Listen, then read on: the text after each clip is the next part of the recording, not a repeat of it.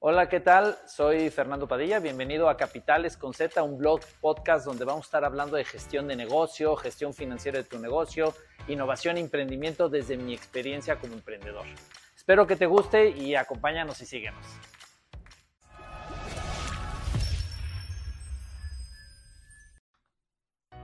Hola, ¿qué tal? ¿Cómo están? Buenos días, buenas tardes. El día de hoy les quiero platicar sobre un tema que todo emprendedor, empresario, le da terror. Son las crisis. Las crisis que ponen en riesgo a un negocio, las inversiones. La crisis puede ser por el país, económica, mundial, puede ser interna, puede ser local, puede ser porque algún empleado hizo algo mal, se tomó una mala decisión, un cambio en el mercado. Pero la realidad es que todos los emprendedores, todos los empresarios nos aterra el tema de la crisis. ¿Por qué? Porque la crisis pone en riesgo la continuidad de todo negocio, pone en riesgo eh, todo lo que se ha construido, pone en riesgo a los inversionistas, pone en riesgo las, eh, los compromisos a los que se han llegado, pone en riesgo hasta el patrimonio personal de los socios y los tomadores de decisión. Eh, y esa es una realidad. Pero, pero, lo que quiero platicarles es que la crisis, más allá de quererla evitar, hay que buscarla, porque es lo mejor que le puede pasar a una empresa, a un emprendimiento. La vida por sí misma es una combinación de crisis. Todo el tiempo, todos los seres humanos, no importando dónde nazcas, cuál sea tu situación económica, educativa, en qué país vives, todos enfrentamos en la vida crisis constantemente. Y esas crisis son parte de la esencia humana de la humanidad y las empresas que son entes morales, que funcionan como seres humanos de cierta manera, también enfrentan crisis. Y sobre todo en un mundo tan volátil y tan cambiante como el que vivimos hoy en día, pues las crisis son eh, constantes. hay que entenderlas. ¿Y por qué digo que es lo mejor que le puede pasar a una empresa?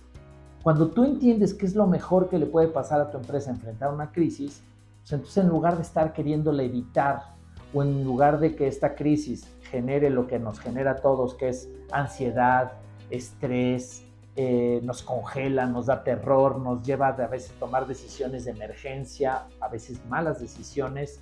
Eh, ¿Por qué no mejor lo vemos como algo positivo en lugar de algo negativo? ¿no?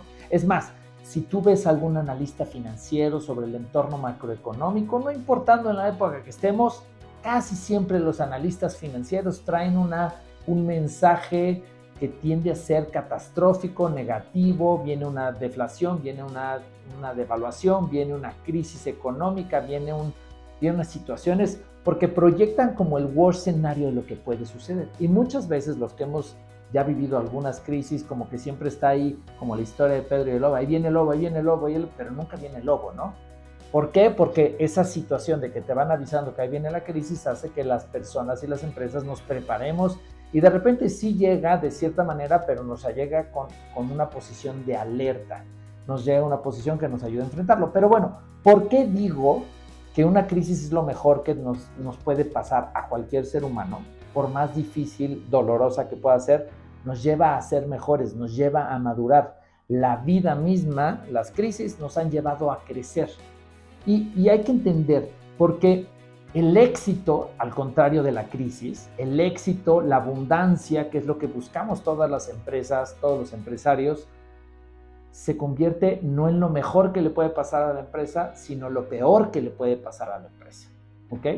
¿Y por qué lo estoy diciendo? Porque el éxito, la abundancia, hace que las estructuras, las personas dejen de voltear a ver lo que los llevó al éxito y a la abundancia. Y las empresas empiezan a engordar, las empresas, los empresarios empiezan a dejar de tener el contacto con el cliente, se empieza a perder, empezamos a vivir las empresas del éxito y de los triunfos y nos distraemos. Y si tú analizas grandes de los grandes, eh, los casos de los grandes éxitos que fracasaron de repente y quebraron, vas a encontrar justo esa característica. Los grandes éxitos que quebraron estaban tan metidos en su éxito tan creyentes de que lo que habían hecho era tan bueno y se creían tan grandes y con tanta abundancia que se veía imposible que tronaran, que no voltearon a ver sus inicios. Entonces estas crisis hay que, hay que verlas de frente, hay que agarrarlas, hay que entender que toda empresa vive crisis. ¿Por qué? A ver, lo primero que trae una crisis es un autodiagnóstico forzado. Cuando las cosas van bien, cuando la caja, el banco, las utilidades, los socios, el negocio, las ventas van creciendo, ¿qué es lo que pasa con los líderes? Dejan de voltear a ver los detalles, dejan de autodiagnosticarse, dejan de revisar los detalles de la empresa. Entonces, una crisis lo primero que hace es alertar al menos a toda la estructura, pero principalmente a las cabezas, a los líderes de qué está pasando. Entonces es como un autodiagnóstico forzado, ¿no?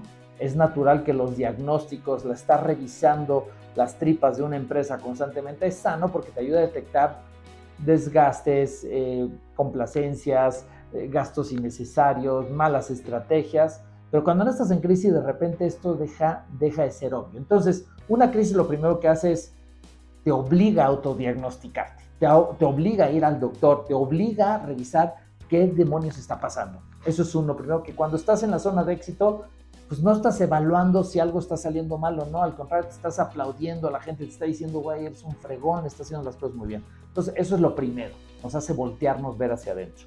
Dos, nos ayuda a reenfocarnos, nos ayuda a, a, de repente en el éxito y crecimiento, se te empiezan a ocurrir, todos los emprendedores somos muy creativos y estamos buscando nuevas ideas y nuevas formas, nuevos negocios, nuevos productos, y está bien, hay que estar innovando en este mundo cambiante, pero sin perder el foco de por qué nació. Recordando cuando éramos emprendedores, cuando empezamos el negocio, no, no teníamos éxito, estábamos demostrando una idea, estábamos queriendo resolver el problema, nos desvivíamos por entender al cliente, por estar con él, por vender, por cobrar, por administrar el dinero, porque eres escaso cuando es emprendimiento. Entonces te vuelves muy eficiente en este tema que estás resolviendo, que es lo que te convierte en éxito. Entonces, cuando estás en el, en el éxito y te haces este autodiagnóstico forzado, te empiezas a dar cuenta que hay, has perdido el foco en algunas áreas. De repente creaste cosas que se veían positivamente agradables, pero al nivel número no están dando el resultado y entonces la crisis te ayuda a decir, híjole, esto me está distrayendo. Entonces te ayuda, te ayuda mucho a reenfocar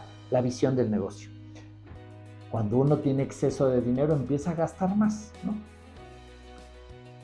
que tiene que ver con esta ley de Parkinson que ya he platicado en otros videos. La ley de Parkinson es, entre más tenemos los seres humanos tendemos a gastar más. Entre más tiempo tenemos, gastamos más. Entre más dinero tenemos, gastamos más. Entre más tengamos de todo, de cualquier recurso, más tendemos a gastar. El claro ejemplo que sucede es, piénsenlo cuando compran una pasta, pasta de dientes, el tubo de pasta de dientes, cuando es nueva, normalmente nadie está ahorrando la pasta de dientes que se echa en el cepillo de dientes, ¿no? Es muchas veces, mucha gente hasta se escurre la pasta de dientes y te lavas los dientes. Pero casi todos los seres humanos, cuando la pasta de dientes se está acabando, le apachurramos aunque salga una última gotita y con eso nos lavamos los dientes o inclusive algunas personas hasta cortan el tubo para sacarle las últimas gotitas que hay de pasta de dientes. Eso es la ley de Parkinson. Nos volvemos más eficientes, nos volvemos mucho más efectivos eh, y aprovechamos mejor los recursos cuando tenemos escasez que cuando tenemos abundancia. Entonces, la crisis nos ayuda a voltear a ver esas complacencias, esas abundancias, esos gastos innecesarios, esas personas productivas, nos obliga a voltearlas a ver y estar corrigiéndolas, estar reduciéndolas. Que normalmente cuando estás en la zona de éxito, en la zona de abundancia, no las estás volteando a ver con esa con esa urgencia, con esa necesidad de tener que reducir y la crisis, pues no te queda otra de ve y ve qué, qué, gastos tienes que reducir, a quién tienes que recortar. Y por eso muchas veces cuando hay crisis en algunas empresas se escucha ahí en las noticias, tal empresa hace un recorte de mil empleados, ¿no? Pero, o de miles de empleados, ¿no? Pero de todas estas empresas que hacen estos recortes que parecen infinitos, enormes, las empresas de repente, si tú ves los números, mejoran su proyección, ¿Y qué es lo que están cortando en estos recortes de personal? Déjenme usar esta expresión. Recortan la grasa que sobra. No recortan al talento, no recortan a los buenos, no los recortan a los que hacen que el negocio esté funcionando, no recortan a la gente que está generando resultados y utilidades a la empresa. Recortan esa grasa que va creciendo cuando las cosas están yendo bien, porque empiezas a comprar más cosas, empiezas a gastar más, empiezas a crear nuevos departamentos, Y en la crisis dices, ¿qué es lo que genera? ¿Qué es lo que produce? ¿Qué es lo que genera rentabilidad? Y entonces te lleva a reducir tus gastos, a ser más esbelto, a ser más eficiente.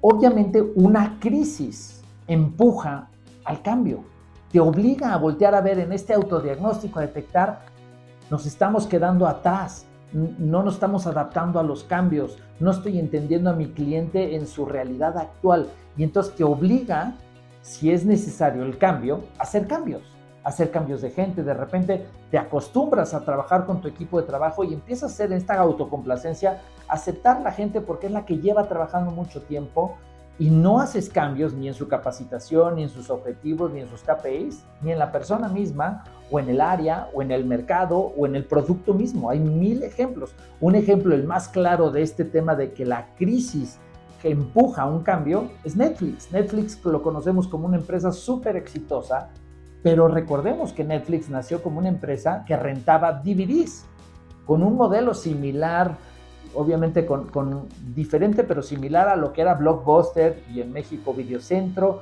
eran DVDs lo que rentaban.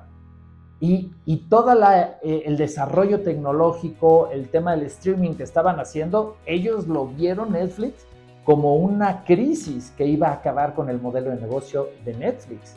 Y obviamente eso provocó o empujó esta crisis que veía que la continuidad del negocio de Netflix no iba a ser sustentable, es que hacen ese cambio a hacer Netflix streaming, lo que conocemos hoy. Pero el proceso de cambio generó pérdidas, generó resultados, generó pérdida de confianza del modelo y, pérdida de, posibilidad de que se veía que Netflix iba a salir adelante. Y vean lo que es hoy, ¿no? Ese es otro ejemplo de la crisis empuja a cambiar, adaptarnos también. Otra de las cosas tan maravillosas que genera la crisis es cuando la crisis la compartes con tus shareholders, con tu con tus socios, con tus empleados, con tus clientes y viven la crisis contigo y buscan la respuesta y la solución a la crisis en conjunto, lo que genera todos los que viven una crisis los une, genera lealtad automática del cliente, del empleado, del colaborador, de los socios, de los inversionistas y eso amalgama la estructura, la solidifica, porque no hay nada más valioso en una empresa que la lealtad de todos, del cliente, del inversionista, del proveedor, del empleado, de, todos los, de todos los que se involucran en una empresa. Y las crisis generan esto. Sí, efectivamente, las crisis también se hace que muchos ratones quieran abandonar el barco. Pero normalmente te ayuda porque toda la gente que no está comprometida con el negocio va a salir corriendo en la primera ola de hay una crisis, ahí se viene una posibilidad de riesgo. Y entonces te ayuda a autodepurar a la gente fiel de la no fiel, a la gente leal de la no leal. Y la gente que se queda a enfrentar la crisis, la gente que está durante la crisis, se vuelve tus mejores elementos, tus mejores clientes, tus mejores proveedores, tus mejores socios, tus mejores inversionistas. Entonces, la crisis genera lealtad. Y la otra cosa todo esto que te genera la crisis, de, la crisis de tener que reinventarte, revisar, autodiagnosticar, recortar lealtad, genera la visión y la proyección del negocio hacia el futuro. Te da la estabilidad que necesita todo el negocio hacia el futuro. Te lleva a generar prácticas para intentar evitar otra crisis como la que estás enfrentando. Te pone las estructuras, los candados, las los modelos, las costumbres, la cultura que te va a ayudar a evitar crisis. No la vas a evitar, va a venir otra, pero al menos esta, como la enfrentaste, te va a ayudar a poner cosas que te va a dar sustentabilidad a largo plazo. Entonces le da visión a los negocios. Por todas estas razones, es por lo que yo digo que la crisis, en lugar de espantarnos, en lugar de asustarnos, en lugar de angustiarnos, en lugar de congelarnos, lo que debe generar la crisis es alegría. Cuando hay una crisis en la empresa, cuando te obliga a voltearte a ver, es cuando tenemos que estar más contentos, ¿no? Véanlo en, un ser humano. Un ser humano que vive la vida, come, se divierte, normalmente su salud es segundo, pero pues él está muy contento, le va bien su negocio y de repente tenemos hay casos, todo mundo conoce un caso de estos, y de repente el corazón falla, un infarto. ¿Qué es lo que sucede a todas estas personas que en su vida de repente les da un infarto y sobreviven? ¿Qué les pasa a todas estas personas? Se reinventan, empiezan a comer sano, empiezan a hacer ejercicio, alargando su vida a largo plazo, porque se empiezan a cuidar, porque el infarto les da un aviso, les da una crisis que los hace autodiagnosticarse, revisarse, replantearse, valorar lo que importa en la vida y te hace reenfocarte. Justo un infarto en una persona que sobrevive es lo mismo que una crisis para la empresa. Y en lugar de asustarnos, nos debe enfocarnos. Sí, las crisis preocupan, sí, porque sí te pueden tronar y está bien, hay que entenderlo, sí, sí está bien que tengas un poco de angustia, un poco de preocupación, pero te debe alegrar porque te va a ayudar justo a hacer lo que tienes que hacer para sobrevivir. Te va a obligar a voltear a ver esas cosas que dejaste de ver, que, que, perdiste en el camino y te va a ayudar a hacer que la empresa. Por eso es importante, bienvenidas las crisis. Y entre más rápido lleguen, mejor, porque más rápido voy a poder adaptar. Entre más rápido me dé cuenta de una crisis, más rápido la voy a poder enfrentar, más rápido la voy a poder curar. Por eso también es importante estar detectando estas crisis lo más temprano, como las enfermedades terminales. Son, la probabilidad de curarlas son mucho más altas cuando las detectas en las fases iniciales que cuando las detectas en las fases tardías. Así que alégrense cuando les llega una crisis, ¿no? Y hay varios ejemplos, o sea, más allá de lo que les estoy diciendo, hay ejemplos claros. Todas las empresas han vivido crisis, pero hay casos, por ejemplo, Apple, esta empresa, iPhone, Max, hoy las vemos indestructibles, pero en 1990, en los 90 al principio, Apple estuvo a punto de quebrar, de desaparecer. Y, y, esta crisis lo llevó a simplificarse, a meter tecnología, a enfocarse a un nicho, a un producto, que es lo que hoy provoca y hoy hace esta Apple que vemos como una empresa impresionante. Ford, esta empresa automotriz, todo el mundo la conoce, estuvo a punto de quebrar en la crisis del 2008 estuvo a punto y la llevó a hacer muchas estrategias internas, hizo una estructura tan fuerte de manera interna, integró tecnologías nuevas, donde el Ford de antes de 2008 ya se concebía como coches viejos, coches estilo americano, coches que estaban perdiendo atractivo contra la ola también que llegaba de, Asia, de todas estas líneas, modernidad, coches eléctricos. Y hoy Ford pues está en ese cambio y hoy no lo concibes como una línea de coches viejos, sino una que está compitiendo y tecnología. Y bueno, la historia ya no los cuenta. Ford ya es una empresa bastante sólida y fue gracias a esta crisis del 2008 que lo obligó a reinventarse, a reestructurarse, a hacer reestructuras internas y a sobrevivir, ¿no? Eh, otro ejemplo que conocemos y muy popular hoy en día es Airbnb. Airbnb el COVID provocó que casi Airbnb quebrara, casi tronara. Pero, ¿qué es lo que lo hizo? Hizo obviamente reestructuras internas, recortes. A pesar de que estaba creciendo mucho, pues el tema de COVID que nos encerró a todos, tuvo que reinventarse, creó todas las modalidades de experiencias, eh, incentivó las estancias de mayor plazo para que pudiera rentabilizar más su negocio en todo lo que ya tenía y lo reenfocó a lo que ya hacía al core del negocio, complementó para generar nuevos ingresos sobre lo que ya estaba haciendo y hoy Netflix pues es una historia de éxito, rentable y bueno, hasta pública ya es, ¿no? Eh, otra conocida, Toyota. Toyota entró empresa automotriz durante, pues la vemos también una de las grandes empresas automotrices japonesa y este, pero en los años 2000, principios del año 2000, Toyota, tal vez la gente no se acuerda, pero Toyota estuvo a punto de desaparecer. ¿Y qué fue lo que hizo con esta crisis? ¿Se reinventó? No, no se reinventó. Regresó a sus principios, a sus inicios. La razón por la que había nacido Toyota la volvieron a retomar en esa crisis del año 2000 y eso los reinventó a reenfocarse a lo que hoy conocemos de Toyota. Son muchos ejemplos. Si ustedes leen la historia de casi cualquier empresa exitosa, van a encontrar una historia de esta adaptación, de esta forma de éxito. Claramente hay empresas que han enfrentado crisis y que, no lograron sobrevivir. Y hay un ejemplo que no sobrevivió, pero al final sí sobrevivió y hoy está establecido. Y siempre cuando se habla de las empresas que desaparecieron, hablamos de Kodak. Y Kodak es una empresa que dominaba el tema fotográfico y no se adaptó a las cámaras digitales y bueno, ya sabemos la historia.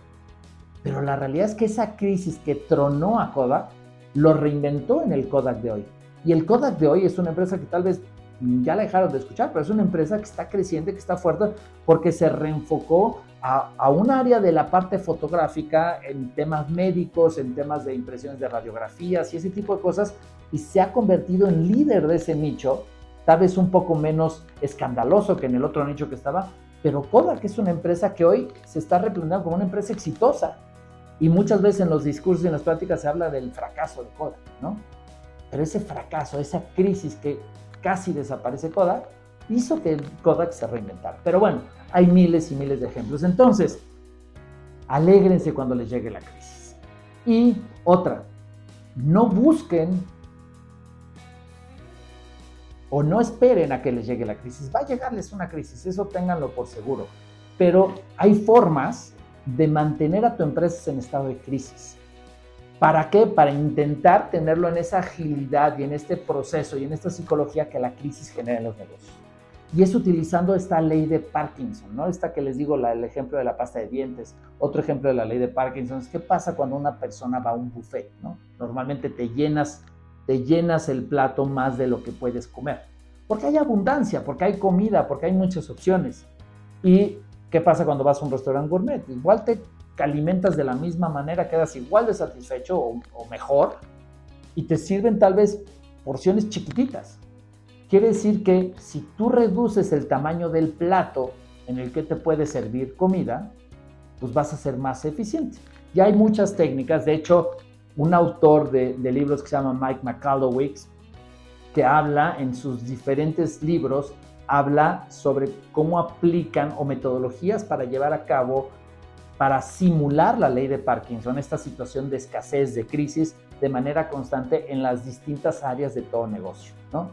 Principalmente el enfoque en dinero y en tiempo, que son de las dos cosas donde más situación de crisis deberíamos estar todo el tiempo porque cuando más nos sobra el tiempo, más los desperdiciamos, cuando más nos sobra el dinero, más lo gastamos. Entonces, lo que hace en la metodología, el libro de Mike McCullough de dinero se llama Profit First o Utilidades Primero, y lo que habla es como una simulación muy fácil de administrar a través del movimiento del flujo efectivo para mantener las decisiones de gastos en una situación constante de estrés, en una situación constante de crisis, lo cual obliga a toda la estructura a gastar como si estuvieran en una situación de crisis se los recomiendo muchísimo.